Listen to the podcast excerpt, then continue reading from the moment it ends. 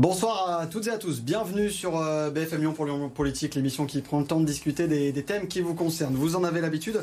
Avec nous ce soir Lionel Favreau. Bonsoir Lionel. Bonsoir Hugo. Directeur de la rédaction de Mac de Lyon. Et notre invité ce soir Pierre Oliver. Bonsoir. Bonsoir. Maire du deuxième arrondissement, patron des Républicains à Lyon. Et puis des nouvelles fonctions dans le Shadow Cabinet. Donc d'Eric Ciotti, on, va y revenir un peu plus tard.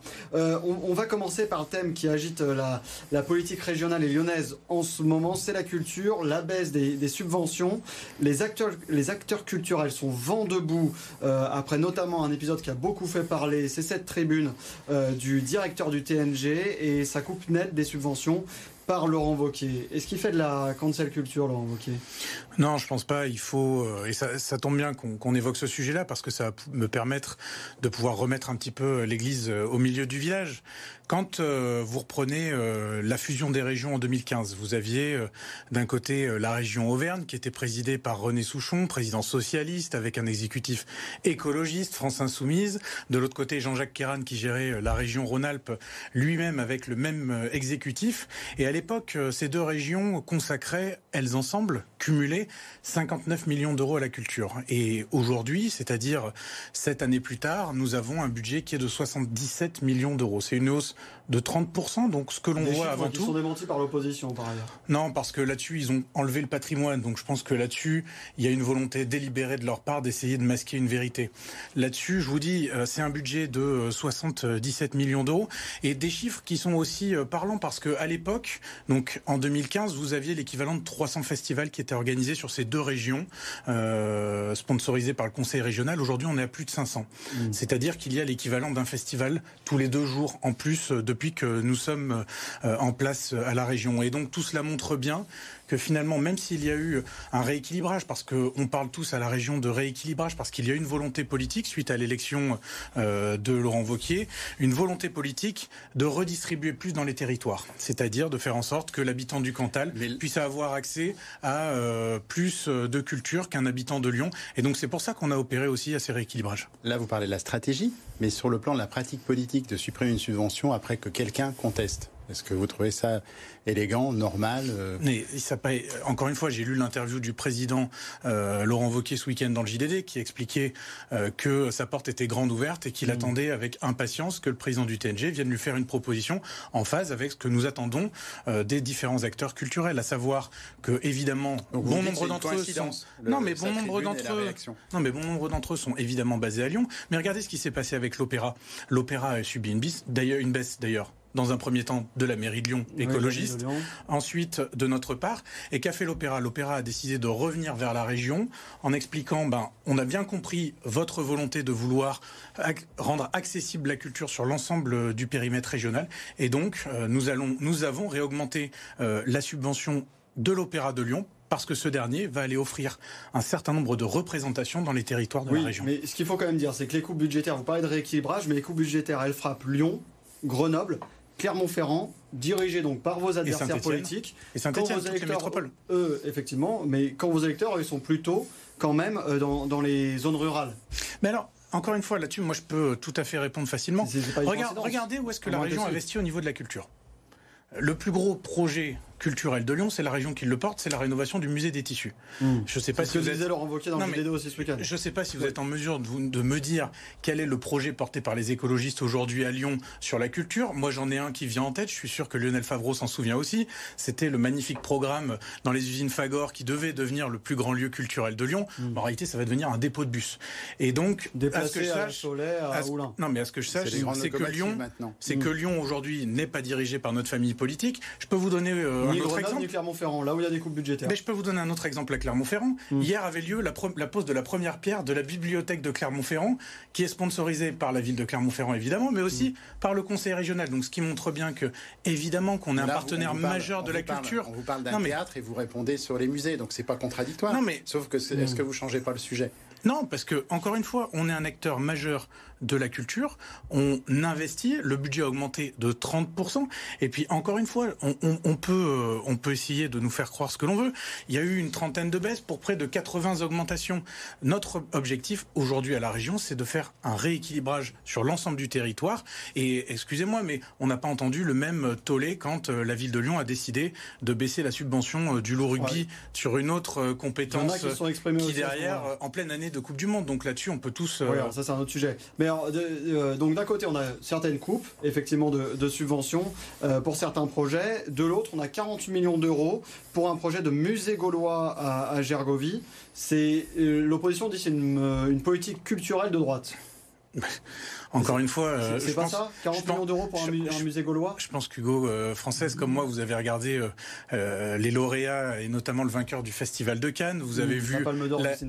La, Palme d'Or a été assez critique à l'encontre d'une certaine politique, notamment vis-à-vis de l'État.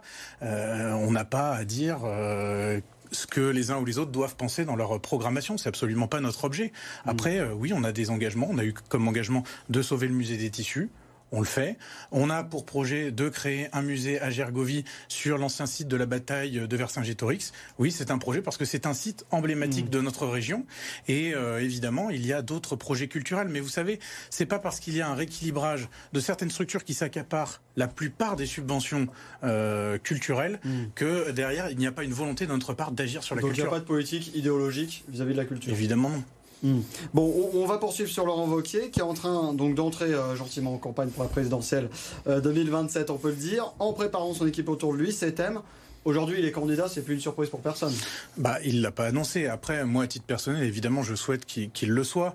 Et mm. en tout cas, euh, ce que euh, la nouvelle direction euh, des Républicains autour d'Éric Ciotti essaye de mener, c'est justement de mettre en place, de mettre le parti en ordre de marche pour que nous soyons prêts pour l'élection présidentielle de 2027. Ce que l'on veut pas, c'est reproduire les erreurs qui ont été faites, je dirais, notamment lors des deux précédentes élections présidentielles où on a abouti à une primaire à six mois du scrutin ou à huit mois du scrutin, avec des candidats qui n'étaient pas forcément prêts pour partir euh, à la présidentielle et avec les revers électoraux que l'on connaît. Donc aujourd'hui, on a décidé de prendre le problème dans l'autre sens, dans l'autre sens, c'est-à-dire mmh. qu'on a un euh, chef qui est désigné à mon sens, au sens aussi euh, du président de notre parti.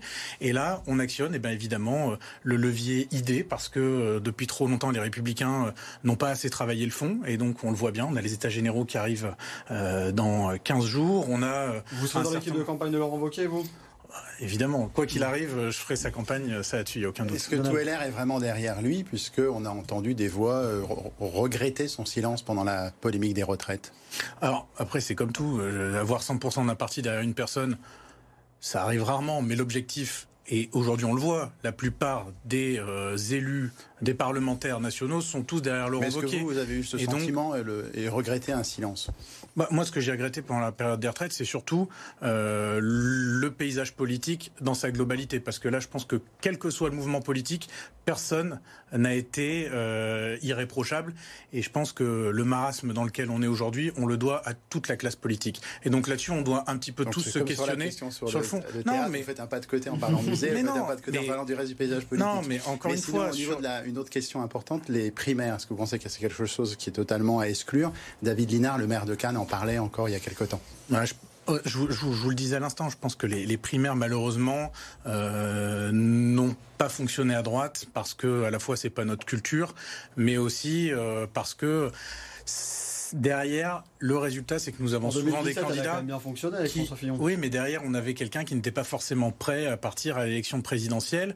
Et, euh, et, toute une équipe de campagne, ça se monte euh, sur plusieurs années. Ça se monte pas euh, en six mois. Et, et, c'est pour ça que moi, je pense que le meilleur scénario, c'est d'évidemment investir le plus tôt possible un candidat et que derrière, tout le parti se mette en ordre de marche. Et je vous disais, ce travail de fond, on est en train de le faire aux Républicains. Euh, on le voit depuis l'élection d'Éric Ciotti. On a quand même un parti qui bouge. On le revoit sur la scène euh, nationale. On, on tourne la page de cette période euh, qui, à mon sens, était ratée sur les retraites, mais avec des nouvelles propositions, notamment sur l'immigration que vous avez pu voir la semaine dernière, avec la volonté de redevenir un parti avec des idées fortes qui soient en mesure d'aller toucher aussi bien le monde urbain. Et d'ailleurs, c'est pour ça que moi j'intègre une équipe au niveau national, mais aussi, je dirais, le, monde plus rural et périurbain. Est-ce que le maire de Cannes se prononce pour des éventuelles primaires parce qu'il a des ambitions présidentielles également?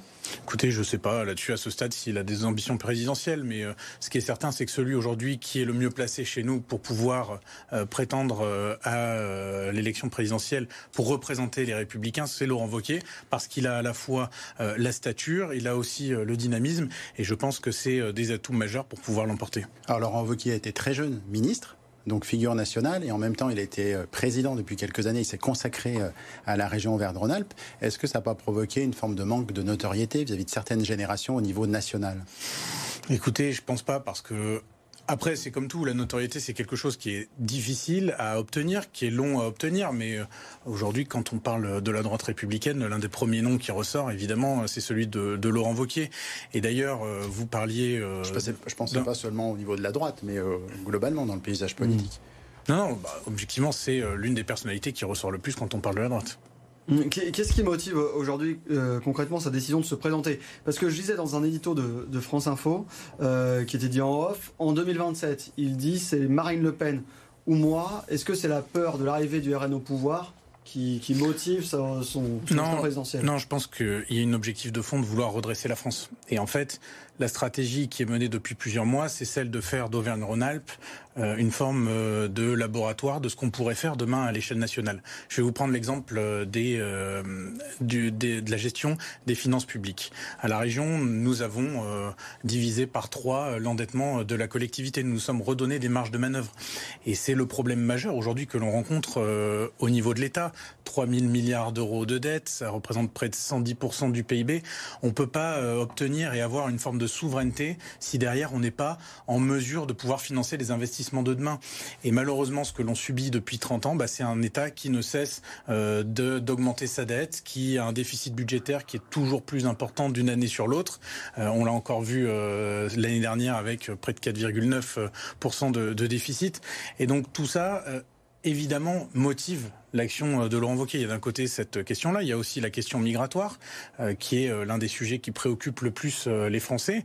Et donc, sur tous ces sujets-là, évidemment qu'on a une volonté globale de vouloir redresser notre pays, et c'est avant tout pour des idées. Il faut arrêter de, faire croire à tout le monde qu'on y va uniquement par une envie personnelle sans avoir de projet derrière. Si on se présente aux élections, mais c'est vrai pour n'importe qui. moi, ça fait un peu une question d'ego.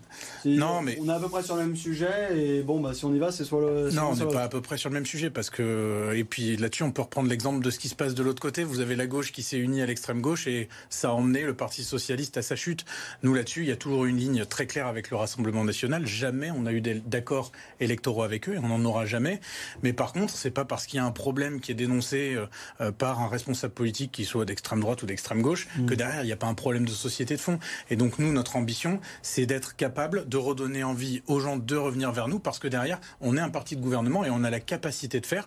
On le prouve sur euh, l'une des plus grosses collectivités locales en France. Et donc notre ambition, c'est de faire la même chose derrière au niveau de l'État. Mm. Est-ce que les principaux adversaires, rivaux de Laurent Wauquiez, ce ne sont pas les euh, ex-LR devenus macronistes comme Bruno Le Maire, puisque un des enjeux de cette candidature, c'est de pouvoir euh, convaincre une partie de l'électorat macroniste qui a un ex-électorat LR. On l'a vu la dernière présidentielle.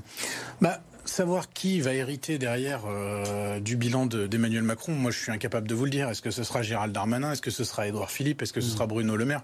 Aujourd'hui, personne n'est en mesure euh, de prendre le leadership derrière euh, le président de la République qui ne peut pas se représenter.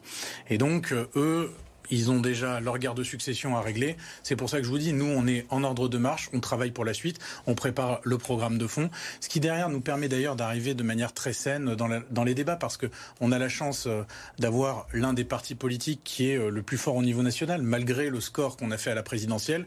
on est toujours chiffres, hein, quand même, hein. Non, mais justement, on est toujours à la tête. Non, mais on est toujours à la tête. je crois que Laurent Wauquiez dit on gère le Sénat. Laurent Wauquiez, je crois, dit que ça fait rire les sondages. Est-ce que vous aussi, ça vous fait rire les sondages quand vous le voyez que 100% des Français ne le reconnaissent pas euh, une stature présidentielle comme vous vous le faites, c'est plutôt 30-40%. Dans les sondages, il est assez faible. Il est derrière Edouard Philippe. Est-ce que ces sondages vous font rire parce qu'on est loin de la présidentielle ou est-ce que vous les prenez au sérieux? Non, moi je, je, partage son sentiment. Après, la difficulté qu'il y a euh, dans euh, ce sondage, c'est qu'on ne sait pas quelle sera la recomposition politique. Je vous disais qu'Emmanuel Macron ne peut pas se représenter. Euh, derrière, on ne sait pas ce qu'il en ressortira. C'est un personnage que, vous craignez le plus, comme Édouard Philippe, par exemple, pour Horizon? Bah, Le craindre, je veux dire, c'est pas une question de craindre. Je pense que le seul objectif qu'on doit tous avoir, c'est de redresser notre pays.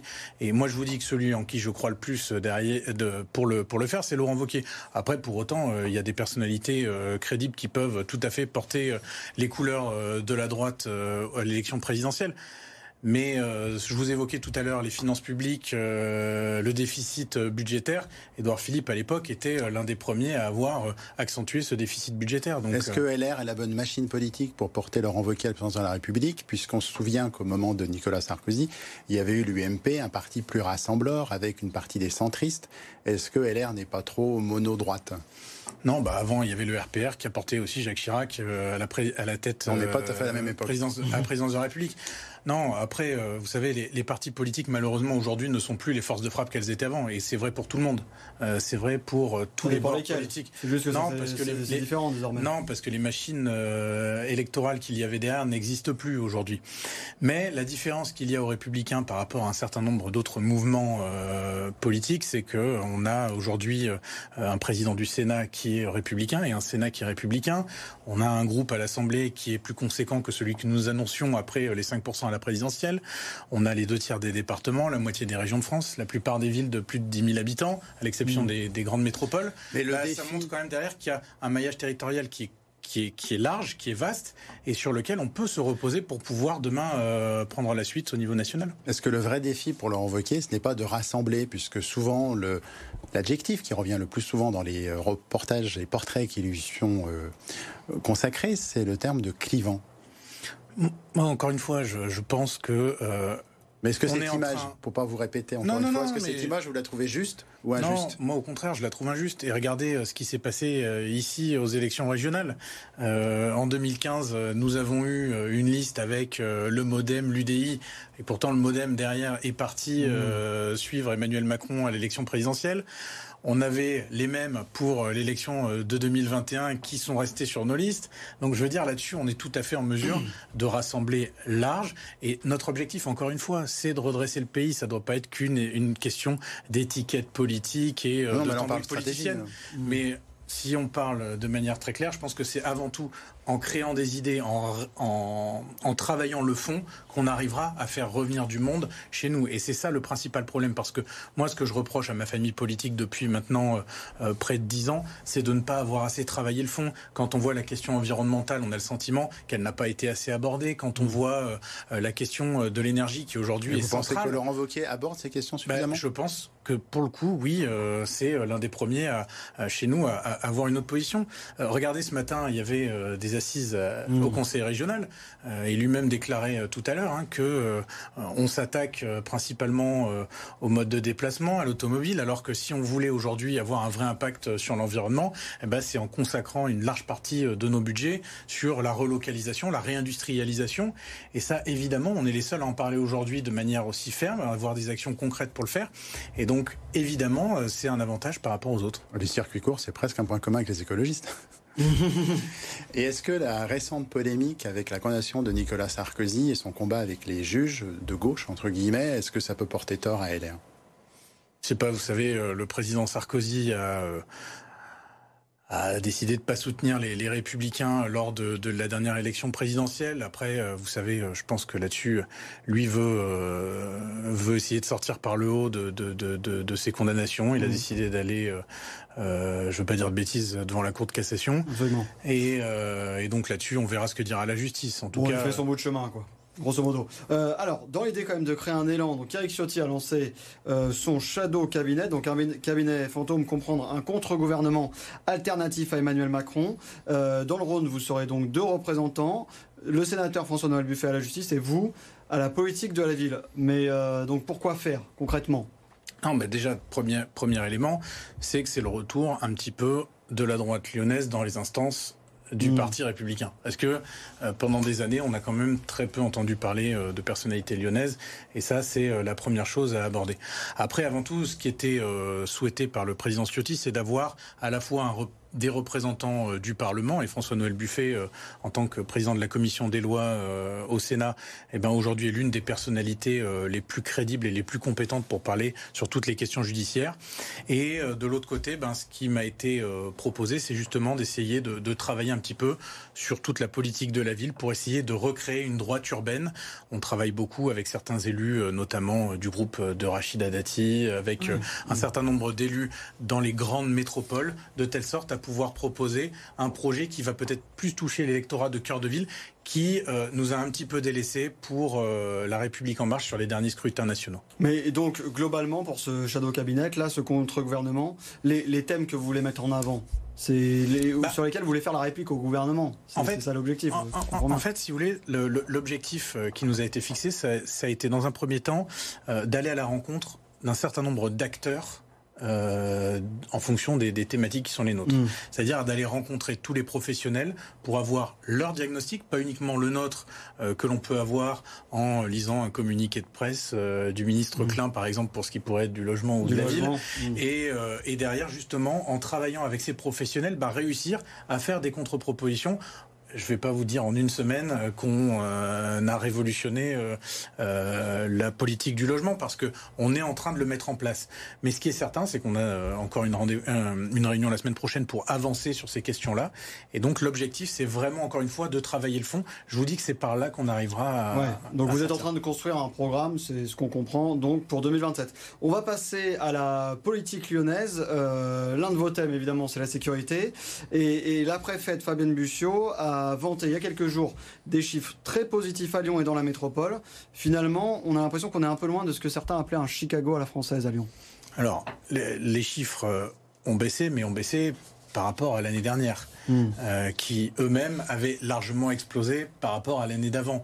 Ce qu'il faut voir, c'est ah, que les chiffres... il y avait l'effet Covid notamment. Non mais euh, on, revient, on revient sur des seuils qui sont plus élevé que ce que nous avions avant 2019, euh, euh, mais en tout cas, euh, ça reste quand même des chiffres élevés. Et puis, on sait d'autant plus que les beaux jours qui arrivent ne sont pas forcément propices à ne pas avoir de rodéo ou de problème de sécurité dans la ville. vous n'êtes pas d'accord avec Patrice de Monti qui disait sur ce plateau que c'était, il y avait un mieux? Non, mais qui est, de meilleurs chiffres Moi, je, suis le premier à m'en réjouir et euh, j'espère que ça va durer. Ça, c'est le, vrai sujet parce que mm. ce que l'on assiste, ce à quoi l'on assiste du côté de la ville de Lyon, c'est que euh, ben on n'a pas la, volonté euh, ferme d'avancer sur la question du recrutement des policiers municipaux, sur les caméras de vidéoprotection et donc là-dessus, évidemment, qu'on se dit qu'on a une marge de progression et que l'État les caméras nomades qui vont mettre en place, ça vous plaît pas? Parle de 10 caméras nomades qui n'auront d'ailleurs pas la même qualité que les en images que l'on va avoir. Parce que c'était le procès d'intention que vous leur feriez au départ. c'est ce que eux évoquaient au départ. Mais euh, la préfète a demandé, et le ministre de l'Intérieur, pardon, a, demandé euh, l'installation de 24 nouvelles caméras au maire de Lyon, ce qu'il refuse de faire. Donc pour vous, ça ne pas la maille, c'est insuffisant. Mais en fait, on, a le sentiment qu'on a des outils qui fonctionnent à la ville de Lyon parce qu'on a des caméras, celles qui sont là, elles fonctionnent. Il n'y en a pas assez, mais celles qu'on a, elles fonctionnent très bien. Mmh. Mais le problème, c'est que le maire refuse le déport actif des images euh, à la police euh, nationale. Mmh. Euh, dans le même temps, il refuse d'équiper le 4e arrondissement qui n'a toujours pas de caméra de vidéoprotection. Dans le même temps, on a un énorme trou dans la raquette puisque sur 364 policiers municipaux, théorique, nous en avons à peine 280. Et sur ces 280, nous avons un certain nombre d'arrêts maladie, ce qui fait qu'en réalité, le service tourne à moitié. Bah, voilà malheureusement la réalité de ce qui est la politique euh, de la sécurité à la ville de Lyon. Et malheureusement, même si d'un côté vous avez l'État qui fait une partie du travail. Et le ministre de l'Intérieur s'était engagé à apporter plus d'effectifs de police euh, nationale. Et ça, on l'a ressenti. Il y a eu une réforme de la police aussi sur Lyon qui, à mon sens, a apporté des bénéfices. Mais dans le même temps, on ne peut pas avancer si son partenaire euh, reste campé sur ses positions sans vouloir avancer. Oui, et justement, c'est ce que vous avez dit, euh, notamment dans le bilan de votre mission d'information, donc de la mission d'information sur la sécurité, euh, avec les autres oppositions cette semaine, c'est que finalement, la majorité fait la sourde oreille sur la question. Ça oui. que vous dites Oui, puis euh, cette mission d'information, euh, ça a été une mascarade. En réalité, on, on, on, voulait évaluer un petit peu les politiques publiques, voir. Ça n'a pas avancé? Non, mais on voulait voir ce qui marchait et ce qui marchait pas. Mais la réalité, c'est qu'on a assisté à des réunions où ben, vous aviez tous les élus de la majorité qui poser des questions qui étaient en décalage par rapport à ce qu'on pouvait attendre. On a essayé d'interroger des spécialistes, euh, on a essayé d'interroger euh, des parlementaires. Euh, tout ça nous a été refusé au motif qu'ils ne connaissaient pas suffisamment la ville de Lyon, mmh. mais dans le même temps, ils nous imposaient l'audition d'un chercheur grenoblois opposé à la vidéoprotection qui lui-même nous a présenté son exposé en commençant en disant je ne suis absolument pas au courant de ce qui se fait à Lyon, mais voilà ce que moi je peux vous dire. Oui, donc vous dites que c'est une mascarade. Lionel, sur l'apaisement de la presqu'île quand même. Votre nouveau combat, c'est la zone de trafic limité, puisque vous êtes à la fois chef de l'opposition de droite et aussi euh, maire du deuxième, évidemment. Euh, vous pensez que vous allez euh, porter des, des coups à, cette... vous allez soutenir les recours des, commerçants, par exemple je, soutiens largement le recours des commerçants, à la fois sur la ZTL, mais je pense que dans ce projet, il y, a, il y, a, plusieurs problèmes. Il y a à la fois la fermeture de la rue Grenette, qui va contraindre l'accès à la presqu'île il y a la ZTL qui va faire fuir les gens euh, du centre-ville. Et pourtant, dans le centre-ville de Lyon, on a la chance d'avoir un tissu commercial très fort, très dense, avec de belles enseignes qui attirent des gens, pas uniquement euh, de Lyon, hein, qui attirent des gens de toute la région, des régions périphériques. Et malheureusement, en restreignant l'accès à la ville, on va les faire fuir. Et puis, euh, le troisième point qui, à mon sens, est, vraiment problématique sur ce projet, c'est ce qui nous est proposé en termes d'alternatives sur les transports en commun. Donc, si je devais résumer sur cet apaisement presque qui nous est proposé, moi, je suis plutôt favorable à euh, la piétonisation totale de la rue de la République, et ça j'ai déjà eu l'occasion de le dire sur votre plateau. Mais par contre, mes trois points d'inquiétude particuliers, c'est la zone à trafic limité euh, sur euh, le secteur Bellecour-Terreau et la fermeture de la rue Grenette et la suppression d'un certain nombre de, créneaux de bus. En vue des prochaines élections municipales, vous aviez dit sur ce plateau être en contact avec des membres de l'équipe de Yann Kuchra, donc les anciens proches de Gérard Collomb, mais aussi David Kimmelfeld, son rival aux élections municipales de 2020 et métropolitaines. Et lui a répondu, notamment dans Mag de Lyon, en précisant qu'il n'en était pas question et que c'est simplement quelques sondages défavorables, plus ou moins défavorables à la, mairie écologiste actuelle qui vous donnaient des ailes et que vous croyez peut-être déjà un peu vite euh, maire de Lyon. Comment vous avez réagi à cette ironie de David Dernière question, dernière réponse, s'il vous plaît. Non, mais moi, évidemment, je me prépare pour, pour la suite. Après, je ne sais pas où David euh, Kimmelfeld sera en 2026. En tout cas, ce qui est certain, c'est que la porte est grande ouverte pour qu'on puisse tous discuter. Bon, bah messieurs, merci d'avoir été avec nous. Merci Lionel, merci, euh, Pierre-Oliver, merci à vous euh, de nous avoir suivis. On se retrouve la semaine prochaine pour un nouveau Lyon Politique.